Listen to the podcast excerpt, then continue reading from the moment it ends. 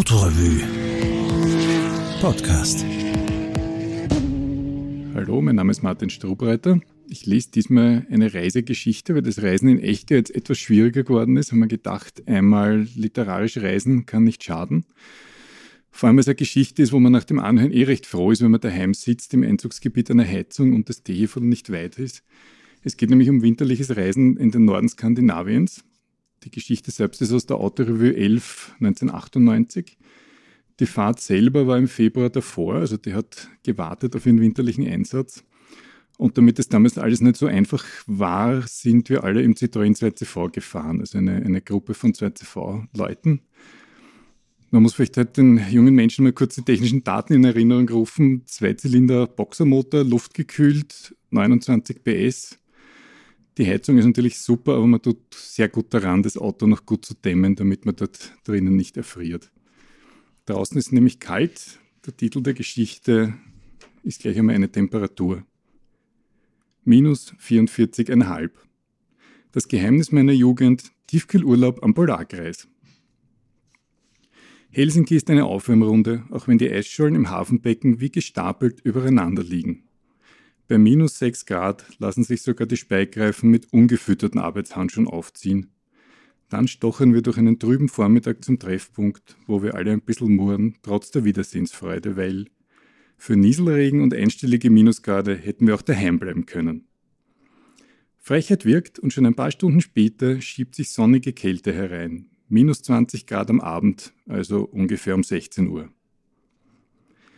Die Redlaponie wird alle zwei Jahre von finnischen Entenfahrern ausgerufen. Ungefähr 25 2CVs und verwandte Vögel aus Deutschland, Holland, Amerika, Griechenland, Österreich, Frankreich, Belgien und der Schweiz richten den Bug nordwärts und steuern ein Ziel an, das Murmansk heißen kann oder Nordkap oder Naruska, wo jetzt weder Touristen unterwegs sind noch Mücken. Wer nach dem Sinn solcher Reisen fragt, gehört zur Welt der Eltern. Es gibt nämlich keinen, außer dem schlaftrunkenen Reiz einer Landschaft, die mit sich selbst aufs Wunderbarste beschäftigt ist und mit dem unendlichen Weiß des Schnees, auch auf Bäumen, Stromleitungen und Wegweisern. Seen erkennt man im Winter daran, dass das Weiß hier flach liegt und unbewaldet. Dörfer stören eher, also entrücken sie in grundsätzliche Ferne. Dazwischen gibt es Straßen, die durchgängig mit Schnee und Eis bedeckt sind.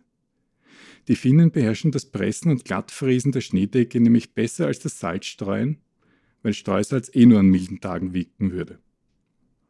Ganz windige Straßenzüge, vor dem Nordkap beispielsweise, können wegen der Schneeverwehungen überhaupt nur unmittelbar hinter dem Schneepflug befahren werden. Wenn du ihn verpasst, in einer Stunde geht der nächste. Man fährt im Winter in Finnland aber nicht langsam.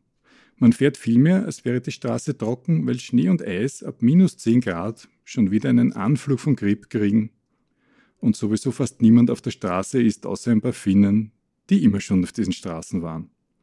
Man erkennt sie daran, dass sie im Drift einparken und dabei gelangweilt reinschauen, wie unser einer beim Geschirr abwaschen. Nicht zu unterschätzen ist hingegen das Rentier, das gerne auf der Straße herumsteht und schaut.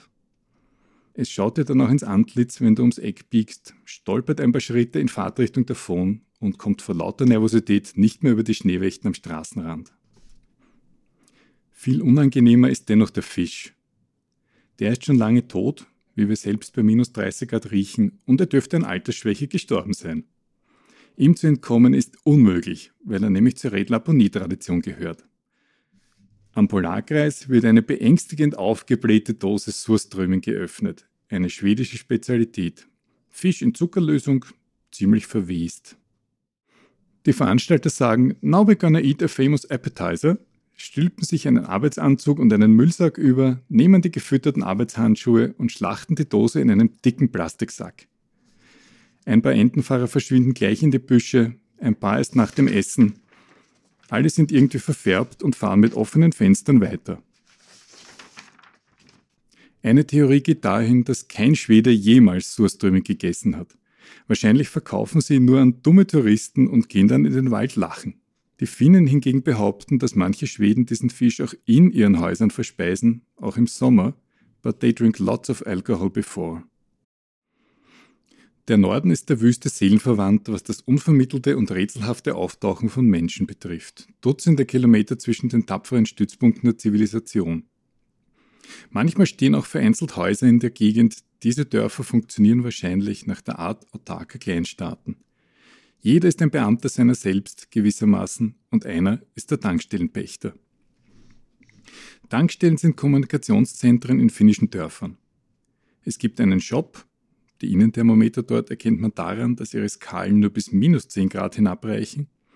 Es gibt ein paar Tische und Sessel zum Niedersinken, Kaffee und Tee, damit man nachher wieder aufstehen kann. Ein guter Teil der Bevölkerung, also zwei bis vier Menschen, sitzt immer dort. Sie nehmen ihre Mützen nicht ab beim Hinsetzen, aber sie zeigen stilles, fast scheues Interesse, wenn eine Gruppe Entenfahrer durch die Tür quillt. Mit frischer Begeisterung richten lokale Zeitungen und Fernsehstationen ihre Mikros und Kameras auf den Red Laponie-Konvoi.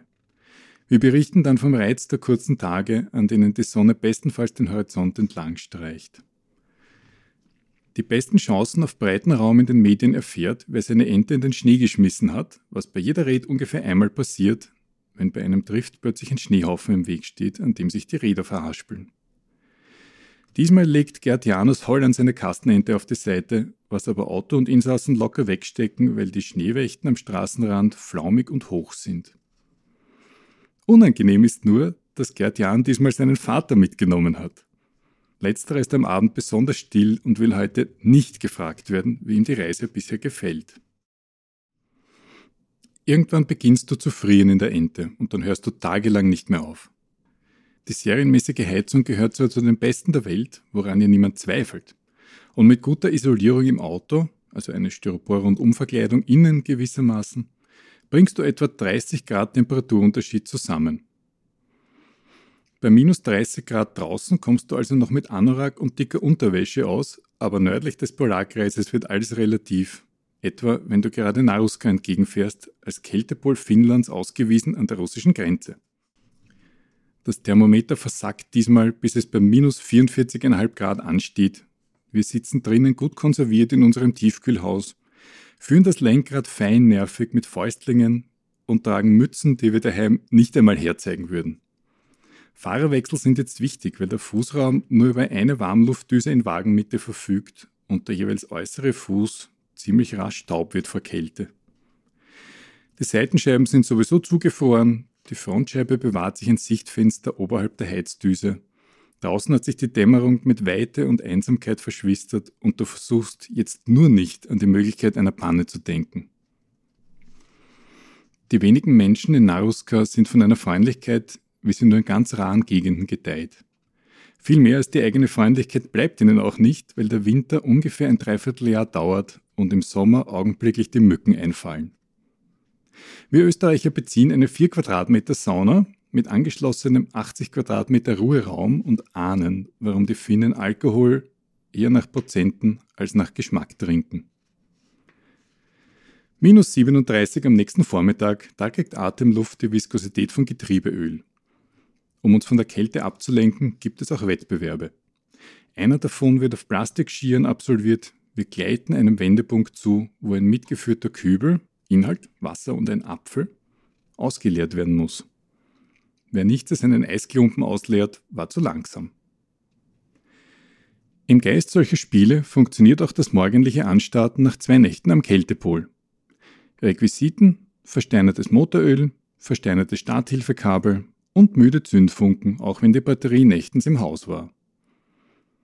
So übt man Geduld und das Schrauben mit dicken Fäustlingen, Erwärmen des Werkzeugs auf der Herdplatte, bei größeren Reparaturen Erwärmen des ganzen Werkzeugkoffers in der Sauna.